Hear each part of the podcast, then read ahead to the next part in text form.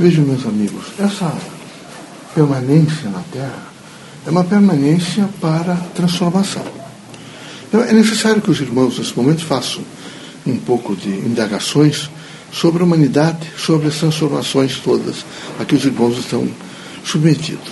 Veja que coisa fantástica nesse, nesse último século, neste último, última década, neste último ano e quem sabe neste último mês.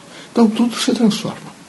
Vocês, nesse momento, têm domínio do espaço aéreo, vocês têm domínio dos mares, vocês dominaram o subsolo, retiram as riquezas do subsolo, vocês, nesse momento, têm uma, uma departamentalização do conhecimento extraordinário, a medicina evoluiu, as engenharias evoluíram, o direito evoluiu, as ciências da educação evoluíram, tudo evoluiu. Há um processo fantástico de evolução.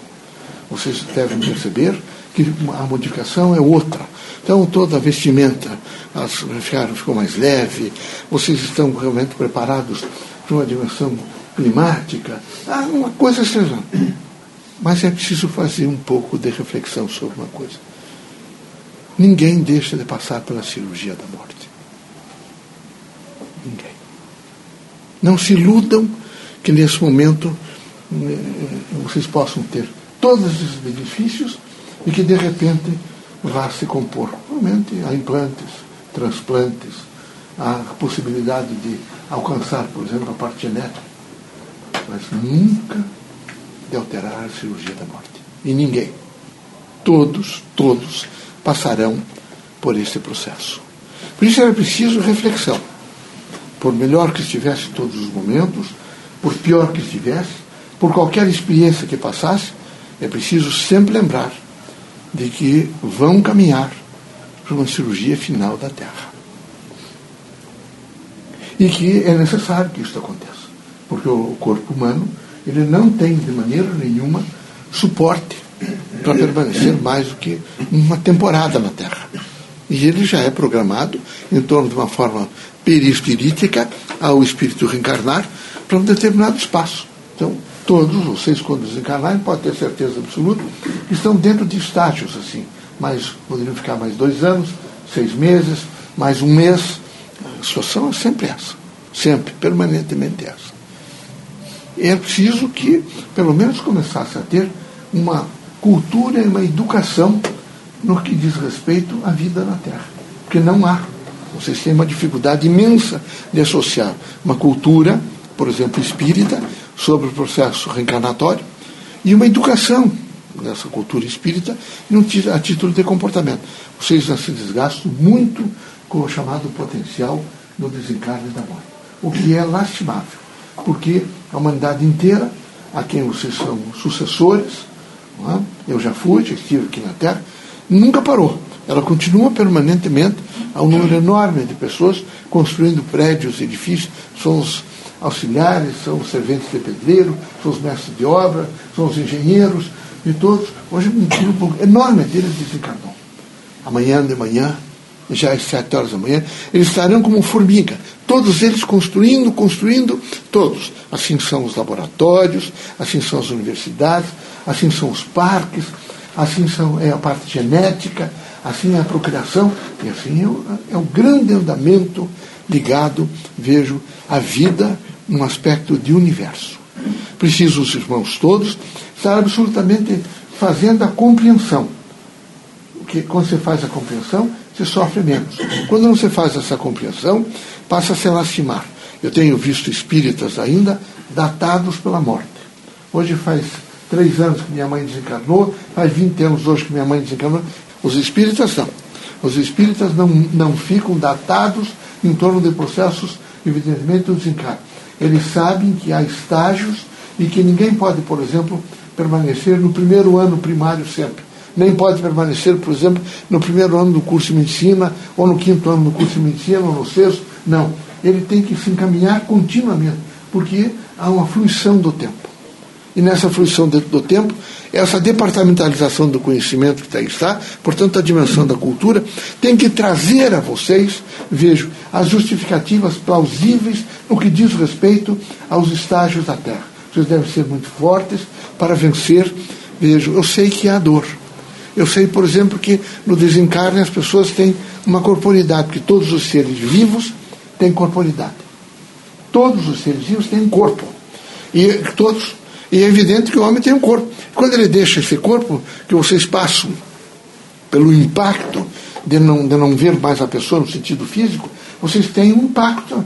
Vocês, os espíritas têm que nos ajudar nesse momento, onde o espiritismo cresceu muito, a fazer uma compreensão melhor da morte.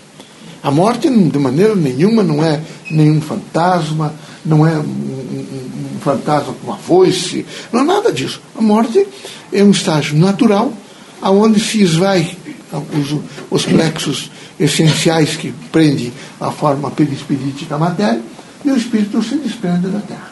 É assim que ocorre, sem grandes constrangimentos, vai para um, um local de tratamento, seja quem for, ele vai receber instruções para que ele possa saber como é que ele vai se comportar dali para frente, dependendo do seu estágio de consciência, quando ele desencarnar. É?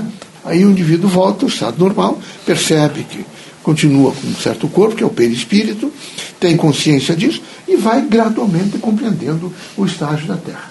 E é preciso que isso vá não é popularizando, mas fazendo consciência de um nível social, que as pessoas tenham esse nível social. Quero também resguardar e dizer a vocês que ninguém reencarna hoje antes de 80 anos.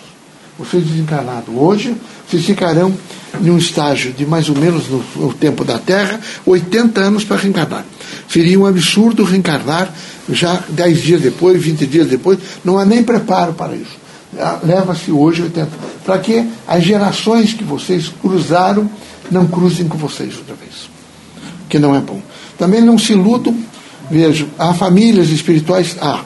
Não esperem desencarnar e imediatamente reencarnar para o futuro, que isso, vejo, é uma, uma grande ilusão e quase, eu diria assim, um processo de compor mentiras. De dizer que vocês reencarnaram, que vocês vieram, que é uma grande missão, que o pai já é pai de vocês há 200 anos, 300 anos. Isso não tem procedimento. Aqui, no estágio em que eu estou e vocês também, o grande valor é a diversidade. Nós temos que, que nós desencarnamos, encontramos membros de uma família espiritual, imediatamente vamos para locais de acordo com a frequência espiritual nossa.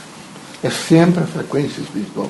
Nessa frequência espiritual, nós recebemos instruções adequadas para como é que nós falamos, como é que nós andamos, como é que nós nos alimentamos, e vamos gradualmente, num estágio às vezes de oito meses, dez meses, um ano, aprendendo a produzir alguma coisa também no espaço.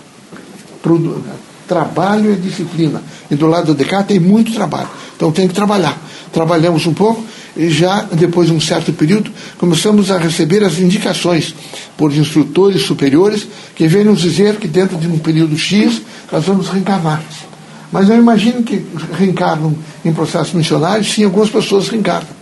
Reencarnam alguns indivíduos que vêm para governar alguns países, reencarnam pessoas que vêm para fazer legislações adequadas para os países, reencarnam eméritos médicos para fazer pesquisas e outras. Reencarnam como reencarnam todas as pessoas, no sentido de é, missão. Todos têm um nível missionário, todos. Ninguém vem à Terra sem uma missão.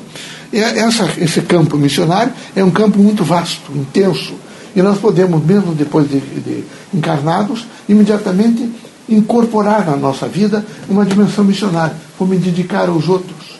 Vou, através da minha consciência, me dedicar aos outros vou procurar ser bom, vou nesse momento promover a pessoa humana, vou descobrir no próximo que há de melhor.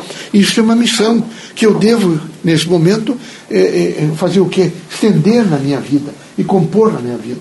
Isso é a procura do bem, é o pensamento do bem, é a linguagem do bem, é a ação do bem. Que nós, espíritos que vivemos a Terra, temos o dever de sensibilizá-los a esse estágio. Também lembrar aos irmãos de que o Espiritismo optou por um processo lastimável e triste. Não é o Espiritismo, o sistema de ideias espíritas, nem tampouco a doutrina dos espíritos. São médiums que, desavisados de que a doutrina dos espíritos precisa efetivamente fazer contextualização de todas as obras, de todas as obras científicas e de toda a obra de Kardec e de toda a obra produzida de causa ou de efeito através da mediunidade em todo o teor da Terra. Não fazem e ficam nesse momento concentrando, como se a atividade espírita fosse única exclusivamente, dizer que alguém está com obsessor, que precisa retirar esse obsessor. O obsessor, quem sabe, da consciência do indivíduo. Nunca esqueçam que quem obsidia é a própria consciência. É, o indivíduo tem que ter uma plenitude de consciência. Ele tem que saber conceber o mundo, perceber o mundo, vejo, e se conscientizar do mundo. Quando ele não tem esses estágios, adequados, ele não ele concebe mal o mundo, concebe mal as pessoas, concebe mal o próximo, concebe muito mal o trabalho, ele imediatamente percebe também mal as coisas todas. E ele conscientiza muito mal. Com isso ele acaba criando na sua consciência angústias e sofrimento. Isso é obsessão. E é isso que precisa nesse momento que a casa espírita associe cultura espírita e educação espírita e liberte o homem definitivamente do próprio monstro que ele cria através da sua própria consciência.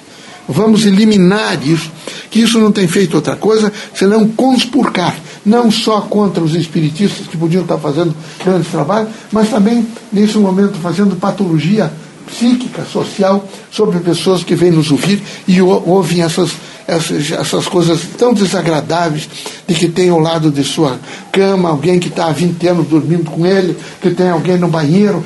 Isso é um despropósito, uma coisa dessa.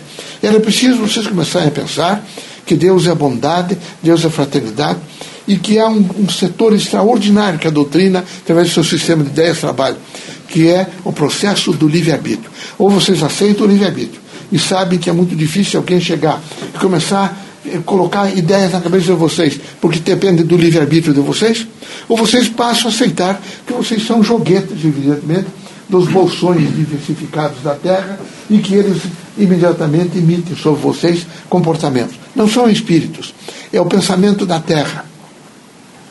Tem é, um, um, são os cosmions da Terra. Cada país tem um cosmion, Cada grupo humano tem um cosmion, cada grupo religioso tem um cosmion, e cada grupo de pessoas assemelhadas cria um cosmion. Então o pensamento de vocês se liga a esse pequeno cosmo de pensamento.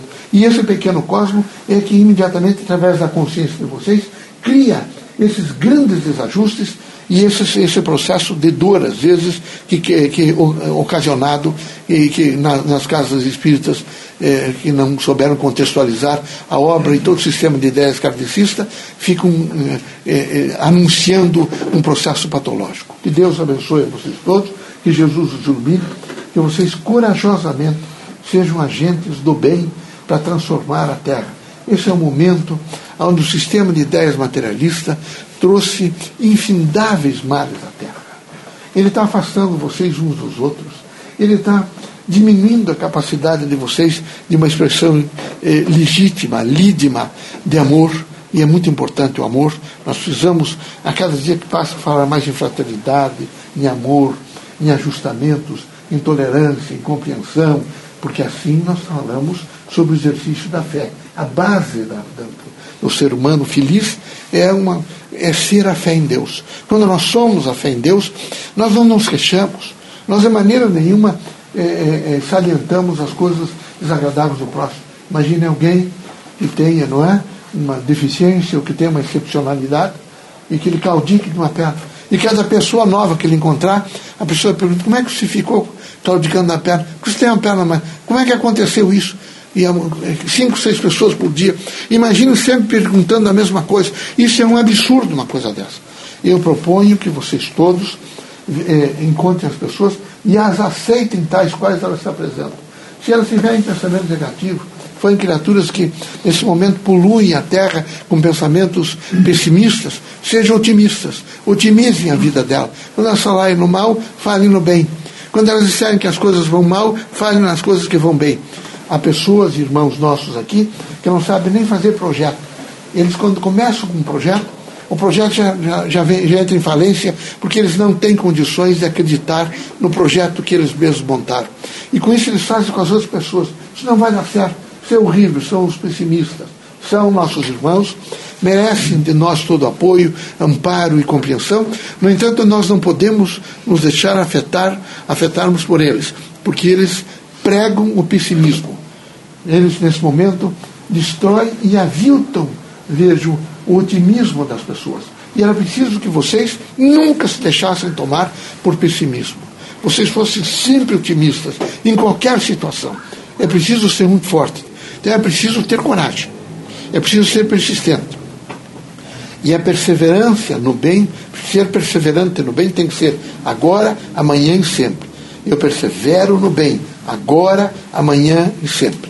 Deus seja conosco, que Jesus os ilumine, que vocês sejam muito fortes, muito mesmo, para, nesse momento, não se deixar tomar por explicações simplistas do Espiritismo ou processos, nesse momento, que degrada aquele, aquela possibilidade de vocês criarem projetos de vida é, em, através da otimização da vida. Tá bom? Deus os ilumine. Jesus ampare vocês. Né? Sejam felizes.